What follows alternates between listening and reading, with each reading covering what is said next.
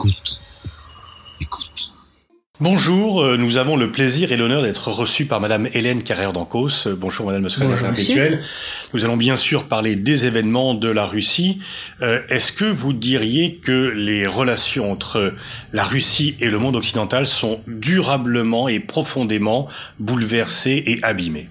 Elles étaient déjà abîmées. Il faut bien reconnaître qu'en fait, depuis la fin de l'Union soviétique, je dirais sauf la, la période d'embellie possible euh, à la fin de l'ère Eltsine euh, et je dirais jusqu'en 2007-2008, au fond, le, monde occidental a raté la fin de l'Union soviétique. Je crois que c'est ça le problème fondamental. C'est-à-dire qu'il a considéré, alors le monde occidental, l'Europe pouvait saisir de, cette fin de l'Union soviétique pour construire un univers européen apaisé. Les États-Unis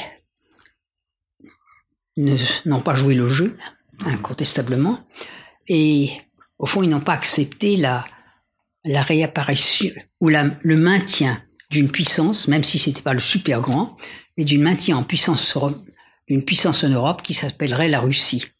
Et la politique américaine a tendu d'une façon systématique à faire de la Russie un État étranger à l'Europe ou une espèce de, de petit monstre européen euh, qu'il fallait placer sous surveillance permanente.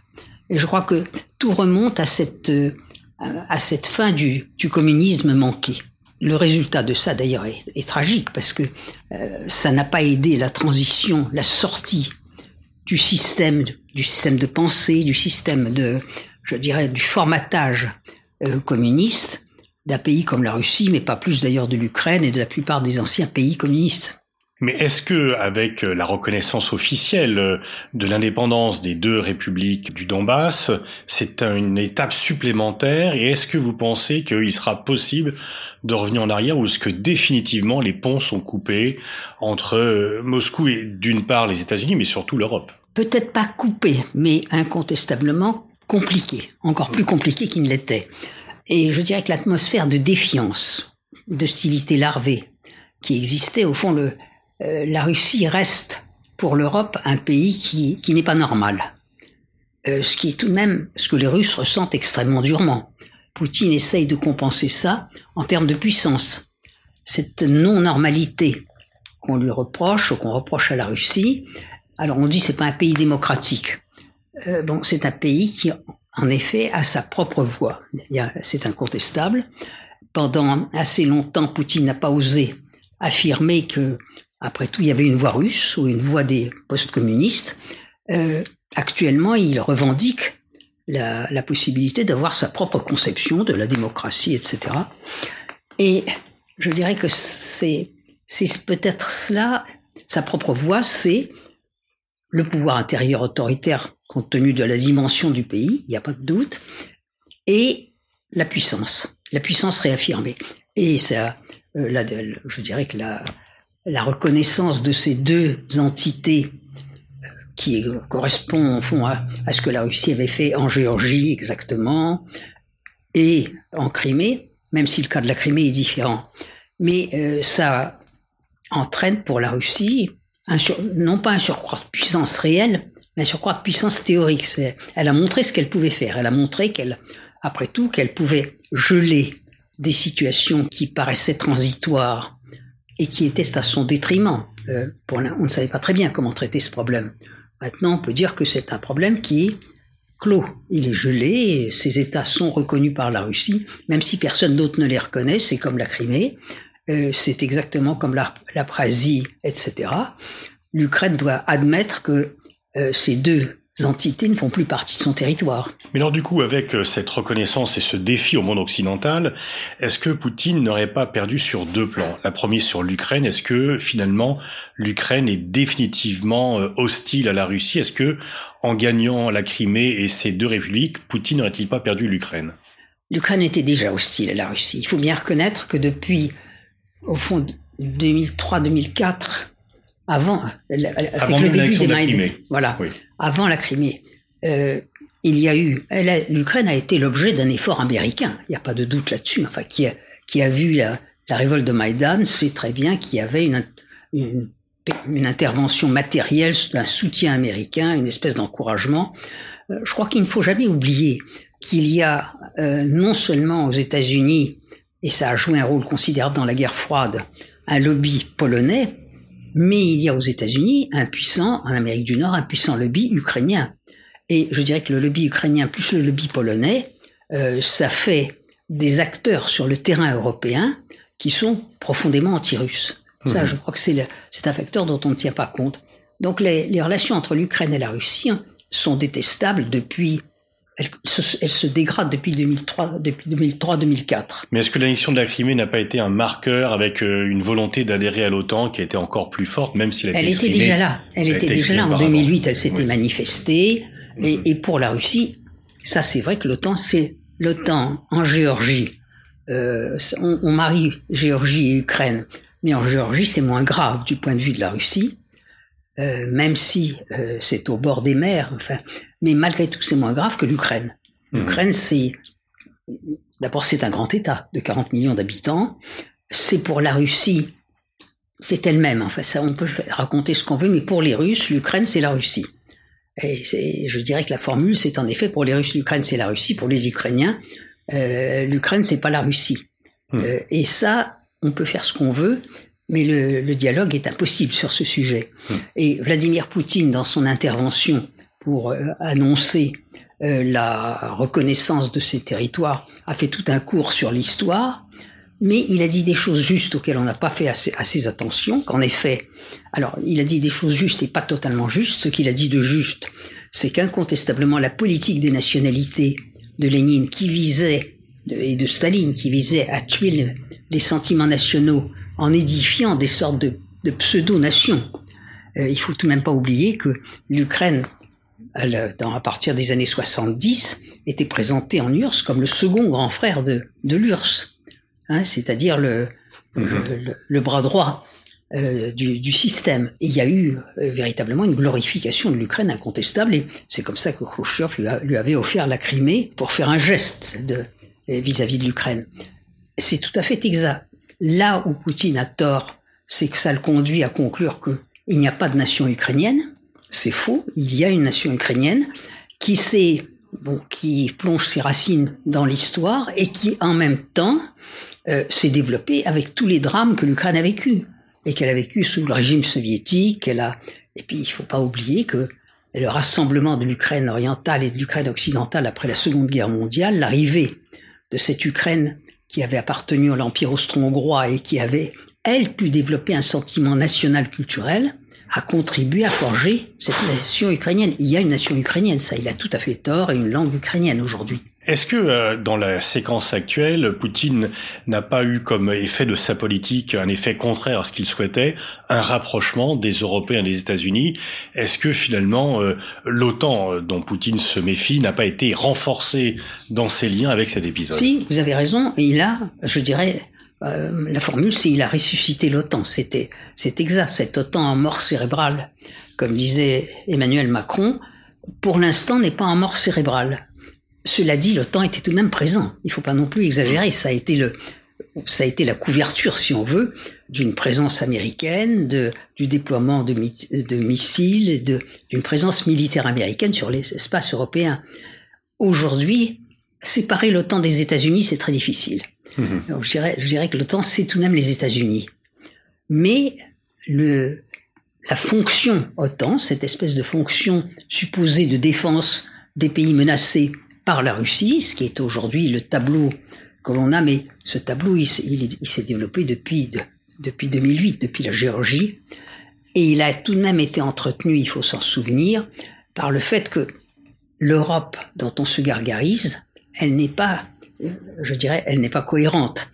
Elle comporte véritablement une Europe historique, celle des six, euh, auxquels se sont ajoutés des États, et puis elle comporte la nouvelle Europe, et cette nouvelle Europe, elle est faite, la Pologne, les États baltes, tout ça, elle est faite de, pays qui historiquement sont anti-russes pour des raisons historiques. Mhm. Et qui, du même coup, pour eux, et l'Europe et l'OTAN, c'est par définition, ce sont des lieux anti-russes. Hmm.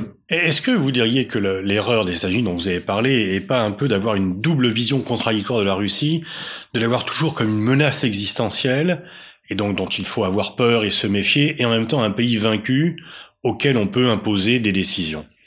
Je crois qu'il y a d'abord un certain mépris de la, de la Russie. L'idée que c'est après tout un pays auquel on peut euh, dicter sa conduite, qu'on peut, dont on peut décider où il se situe sur l'échelle internationale, ou en tout cas essayer de le cantonner à une place qui est une place secondaire. Euh, pour les États-Unis, euh, l'ennui, c'est que la Russie a un siège au Conseil de sécurité. Et elle est sortie d'ailleurs du, du désastre de la fin du communisme avec rien du tout sauf son siège au Conseil de sécurité. Mmh. Puis elle a reconstruit un, un système militaire. Et ça lui a pris 20 ans ou 25 ans. Et maintenant, elle a et le siège au Conseil de sécurité et euh, la puissance militaire. Mais l'erreur des États-Unis, c'est de considérer tout de même que on peut la traiter comme un État non européen et dont le destin est décidé par les États-Unis. Mmh et alors, du même coup, il y a, et ça c'est très frappant, il y a tout de même aux États-Unis de très bons experts de la Russie, mais les derniers, les gens qui connaissaient, les gens comme euh, Kissinger, comme, même comme Brzezinski, qui disaient, même Brzezinski disait, il faut faire attention à la Russie, il faut pas faire n'importe quoi. Mais ces gens-là ont disparu. Mmh et au fond, il y a une nouvelle école américaine, euh, c'est qui, qui l'école qui a qui est née de cette période bénie de la fin de la guerre froide où les États-Unis étaient tout seuls sur la scène mondiale et qui considère que ça se poursuit. Alors le tableau c'est compliqué et c'est ça l'erreur américaine. Le tableau c'est compliqué par l'émergence des pays d'Asie qui offrent à la Russie un, une possibilité de, de trouver un appui contre les États-Unis en dehors de l'espace européen en Asie, mais un appui qui coûte extrêmement cher. Parce que est-ce que il y a deux questions sur lesquelles on va venir. La première, est-ce que effectivement le but de ou le résultat de tout cela n'est pas de pousser les Russes dans les bras de la Chine? Et est-ce que ce n'est pas en fait un petit peu aussi un choix contraint pour les Russes? C'est un choix contraint pour deux raisons. D'abord, les Russes sont européens. On peut raconter ce qu'on veut, mais toute l'histoire russe a été une marche vers le ou, ou a été une histoire européenne par époque où a été un retour vers l'Europe quand la Russie avait été arrachée de l'Europe. Et d'ailleurs, 1991, c'est aussi ça. C'est la Russie a voulu se jeter dans les bras de l'Europe et ça a été manqué parce que personne n'y a rien compris. Mais si on ignore cette nature profondément européenne de la Russie, on se trompe. Bon, l'Europe a, sous la pression américaine et par une certaine ignorance, et aussi, je dirais, sous la pression de la nouvelle Europe, repousse la Russie en dehors de l'Europe, considère que elle, n'a rien à faire. Du même coup, ben, je dirais qu'il y a une la Russie s'est tournée vers la seule carte qui lui restait, euh, sa carte eurasiatique, et la Chine, ayant pour des raisons de prestige international un certain bénéfice aujourd'hui à jouer le jeu avec la Russie, euh, elle l'accueille à bras ouverts. Cela dit, c'est à la fois pour la Russie et pour l'Europe très coûteux comme choix. Euh, pour la Russie, bon, pour l'avenir, c'est un choix compliqué. Il suffit de regarder une carte pour savoir euh, que ce qui sépare la Russie de la Chine, euh, c'est cette Sibérie que la Russie n'a jamais réussi ni à peupler, ni à développer. Il y a des efforts de développement qui s'y font en ce moment, mais c'est trop tard. Hein. Enfin, et qui y est allé, vous y êtes allé comme moi, vous savez très bien qu'on on voit très bien à quel point c'est perméable à la pénétration chinoise. Bon, pour la Chine, c'est un lieu d'attraction. Euh, par ailleurs, euh, bon, euh, on peut raconter ce qu'on veut, mais 10% de Russes pour 90% de Chinois, c'est tout de même mm. quelque chose, un chiffre qu'on ne peut pas éviter. on peut dire que ça, ça joue un rôle qui n'est pas le rôle total dans la relation sino-russe, mais néanmoins cette pression physique, elle est absolument considérable et rien ne la changera. Hmm. Il y, a, des facteurs qu'on ne peut pas changer, ni la démographie, ni la géographie, ni rien du, tout.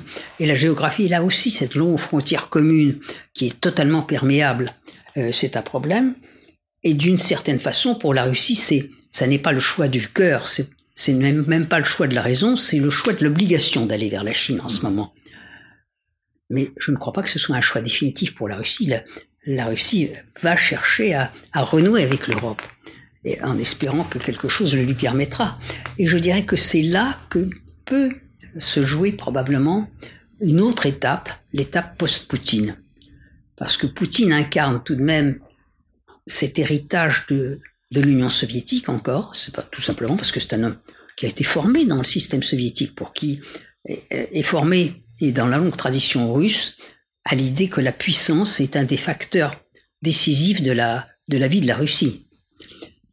Mais en même temps, il y a incontestablement en Russie, dans les profondeurs, je dirais, de l'élite, tout ça, il y a le sentiment qu'il faudra franchir cette étape. C'est pas une, je dirais, c'est pas en, en 2024 ou plus tard? Ça, c'est difficile à dire, je ne risquerai pas à le dire, mais je suis convaincu qu'il y a le sentiment que, le plus tôt serait le mieux. Sauf qu'en ce moment, ce n'est pas possible. Dans une période de crise, la période de crise prolonge Poutine. Mhm.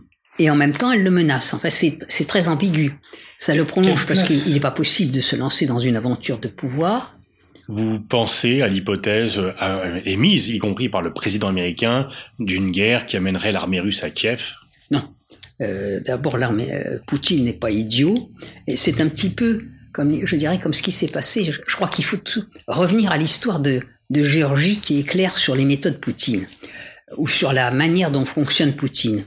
La Géorgie nous a appris que Poutine ne se lance dans quelque chose euh, que quand il a un prétexte, quand on lui fournit le prétexte.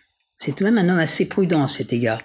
Là, c'était Saakashvili qui lui avait fourni, cette fois-ci, euh, c'est Biden avec ses gesticulations. Mais Kiev, c'est autre chose. Euh, quand en 2008, les armées russes campaient en Géorgie, bon, on s'est raconté en France que la France avait empêché Poutine et euh, Medvedev, puisque c'est lui qui était président, euh, d'envoyer les troupes russes à Tbilissi. Il a rien envoyé à Tbilissi pour une simple raison, et moi j'en ai même parlé avec Medvedev. Les Russes savent que quand on rentre dans une capitale, on, en sort. Je veux dire que symboliquement, c'est tout à fait autre. En sortir, c'est très compliqué. Tant qu'on est, tant qu'on campe sur le territoire, ça veut dire que tout est possible. Et Kiev, symboliquement, ça serait D'abord, les Russes pourraient pas y rester, ça serait une guérilla, tout ce qu'on veut, ça, tout ça ne tiendrait pas debout. Donc, je crois que c'est les, Kiev, c'est un, c'est un mythe. Faire pression politiquement sur Kiev, oui, et c'est à ça que sert toute l'affaire. De Kiev désormais, tout de même, un petit peu, sera un peu paralysé par le fait qu'il y a ces deux entités qui ont un statut, même s'ils ne sont reconnus, si elles ne sont reconnues que par la Russie, peu importe, elles ont un statut différent. Euh, la Russie peut à tout moment, euh, ça, ça c'est là, on a déjà vu ça, voler au secours de ses de ses compatriotes. Mhm. Euh, qui, je veux dire que là, ça change la, la nature des relations entre la Russie et ses entités et entre Kiev et ses entités. Et le territoire, là aussi, la Géorgie nous l'apprend. Ces conflits gelés, ils ne se dégèlent jamais. Alors on dit toujours que la Russie est un système autoritaire, qu'il n'y a pas d'opinion publique. Vous plaidez pour l'inverse. Il y a quand même une opinion publique en Russie qui pèse, y compris sur Poutine. Il y a une opinion publique. Il y a d'abord une... Bon, elle ne s'exprime pas, les gens ne font pas des cortèges, enfin encore qu'il y a parfois des manifestations, mais il n'y a pas des cortèges tous les matins, tout ce qu'on veut. Mais la, la Russie est un pays immense. Euh, c'est pas parce qu'on parle avec quatre personnes à Moscou, euh, quatre personnes supposées représenter l'opinion ou les amis de Navalny, etc., qu'on sait ce qu'est la Russie. Dans, les régions, il y a des responsables de régions, il y a une élite euh, russe un petit peu partout. J'ajouterais, dans même, je dirais, les faiseurs d'opinion, l'armée, elle a son poids aussi. Et l'armée, incontestablement, elle a dû devant les agitations de, Biden, dire à Poutine, il faut y aller, il faut y aller. Il a du mal aussi. Enfin, il est obligé de compter avec tous ceux qui détiennent une autorité, un pouvoir, tous ceux qui pèsent. Pas les oligarques, c'est ceux qui pèsent le moins parce que ceux-là, il les tient à la gorge. Mais les autres, il les tient. Et, et tout ça, c'est un dialogue. Et je pense que, en effet, il y a le sentiment aussi en Russie. Bon, 20, 20 ans de Poutine, c'est très bien. En ce moment, il est, euh, on peut pas inventer euh, une crise politique, mais incontestablement, l'idée qu'il faut, euh, qu'il faut du renouvellement, il y a une nouvelle génération, il y a, et, puis il y a une impatience. Est-ce que vous pensez que vous le connaissez bien Est-ce que vous pensez que Poutine pense déjà à la trace dans l'histoire qu'il va laisser? Oui, probablement. Ça, d'abord, il aime l'histoire. Ça, c'est la vérité. Euh, il le montre par son attachement à Pierre le Grand, enfin, euh, bon, la verticale du pouvoir, il n'y a pas de doute là-dessus, la manière de conduire un pays. Il le montre aussi, et ça, on n'y fait pas assez attention. Il a connu, il a protégé Solzhenitsyn, enfin, il a essayé de lui avoir des relations policées avec lui, même si c'est Solzhenitsyn était à s'en couder d'avoir des relations amicales avec lui. Mais il a retenu des choses, et notamment, et moi je me souviens de lui avoir entendu dire ça. C'est vrai que notre pays a, c'est trop répandu. C'est-à-dire, quand il dit la, la fin de l'URSS, c'est la plus grande catastrophe géopolitique de l'histoire, ça ne veut pas dire il faut refaire un empire. Hmm. Euh, ça veut dire tout ce qui s'est écroulé est, est, une catastrophe. Mais en même temps, il connaît la leçon euh, de, de Solzhenitsyn et celle d'ailleurs que, euh, que Solzhenitsyn a tirée d'Alexandre III. C'est-à-dire, Alexandre III, disait, euh, Solzhenitsyn disait, Alexandre III était le plus grand empereur de Russie parce que c'est celui qui n'a pas voulu faire des conquêtes. Bon, d'une certaine façon, et sa théorie, elle est tout à fait juste. La, la Russie a eu s'est trop trop répandue et elle n'a pas pu véritablement dominer. La preuve, c'est la Sibérie, mmh. cette immense Sibérie d'ailleurs. La Sibérie, c'est la seule chose qui ne vient pas de conquête puisque ça a été la progression des marchands et tout ça, et que l'armée n'est arrivée qu'après. Mais personne n'a jamais n'est jamais arrivé à contrôler ce territoire, même pas Staline. Et est-ce que vous pensez que est-ce qu'il prépare sa succession ou est-ce qu'il se prolonge 2024 Il a la possibilité juridique de se représenter, il l'a créé d'ailleurs, ou est-ce qu'il veut juste qu'il n'y ait pas de guerre de succession avant l'heure? Non, je crois pas qu'il prépare sa succession. Je pense que là, il est, enfin, il faut encore une fois penser à la façon dont cet homme a été formé. Il a été formé dans le système soviétique. Le système soviétique ne préparait pas les successions. Ça, et je crois qu'on ne fait pas assez attention à ça. On, ne comprend pas assez qu'il a des critères de raisonnement. Euh, on, on, dit c'est une, c'est un monstre ou un fou, etc. C'est pas ça. C'est un homme qui a une certaine Enfin, il avait presque 40 ans à la fin du système soviétique. Enfin, il faut tout de même réfléchir à ça. Le système l'a éduqué. Il l'a sélectionné pour être dans les, c'est pas par hasard qu'il a été envoyé en Allemagne, c'était déjà un privilège, hmm. même si c'était la, la, la, RDA. Il a été sélectionné comme quelqu'un qui pouvait servir le système, donc qui a été repéré comme un, bon produit du système. Bon, on ne se refait pas, enfin et il a la conception du système et le système soviétique, le pouvoir, on, on le transmettait quand tuant son prédécesseur. Hein. C'est un, c'est ça la vérité. Hmm. Et je veux dire que même si il vit dans un univers rationnel et il est rationnel. Il l'a montré d'ailleurs d'une façon très très intelligente lorsqu'il a transmis, ayant fait deux mandats, euh, montrant qu'il respectait la Constitution, il a transmis véritablement le pouvoir à Medvedev, hein, qui l'a nommé président. Et puis, moi, je me souviens très bien de cette période de la, de la, de la fin de Medvedev. Medvedev espérait, et autour de Medvedev, enfin, il y avait toute une élite qui espérait qu'il resterait. Mm-hmm. Eh bien, il n'est pas resté parce que pour Poutine, ça, très clairement, tout, tout ça était un, un, intermède. Il avait vu comment on pouvait interpréter la Constitution. Ça, il avait le regard sur les institutions. Il, il faut les respecter, mais avec le regard soviétique, c'est-à-dire on ne cède pas la place. On arrive malheureusement à la fin de cet entretien. Est-ce que vous pensez que la France a encore un rôle à jouer de médiateur ou de tenter un rapprochement entre l'Occident et la Russie? Je crois qu'elle l'a tout simplement parce que personne d'autre ne peut le faire. Incontestablement, et ça, je pense qu'Emmanuel Macron a, acquis ce statut. Euh, il a donné ce statut à la France. Bon, déjà, le général de Gaulle avait tout de même euh, installé l'idée d'une compréhension française. Enfin, il y a une relation particulière entre la France et la Russie, ça c'est incontestable, même s'il a été compliqué tout ce qu'on veut, mais elle est tout à fait spécifique. Et les relations russo-allemandes sont d'une toute autre nature. Euh, mais Emmanuel Macron a installé l'idée qu'après tout, la France reprenait ce rôle et qu'il ne jouera pas l'Allemagne, incontestablement, parce que les relations sont plus compliquées. L'Allemagne, elle a d'abord, elle tire derrière elle en Europe la nouvelle Europe, c'est-à-dire ces pays qui ont confiance en elle pour être anti-russes. Euh, elle est un peu dépendante hein, de ce que la Pologne lui impose, etc. C'est d'ailleurs très curieux quand on y réfléchit, parce que tout se passe comme si les seuls gens les seuls pays qui avaient persécuté les Polonais étaient la Russie. Le partage de la Pologne a été l'œuvre aussi bien euh, des Allemands que des Russes. Le pacte germano-soviétique, que je sache, Staline n'était pas tout seul.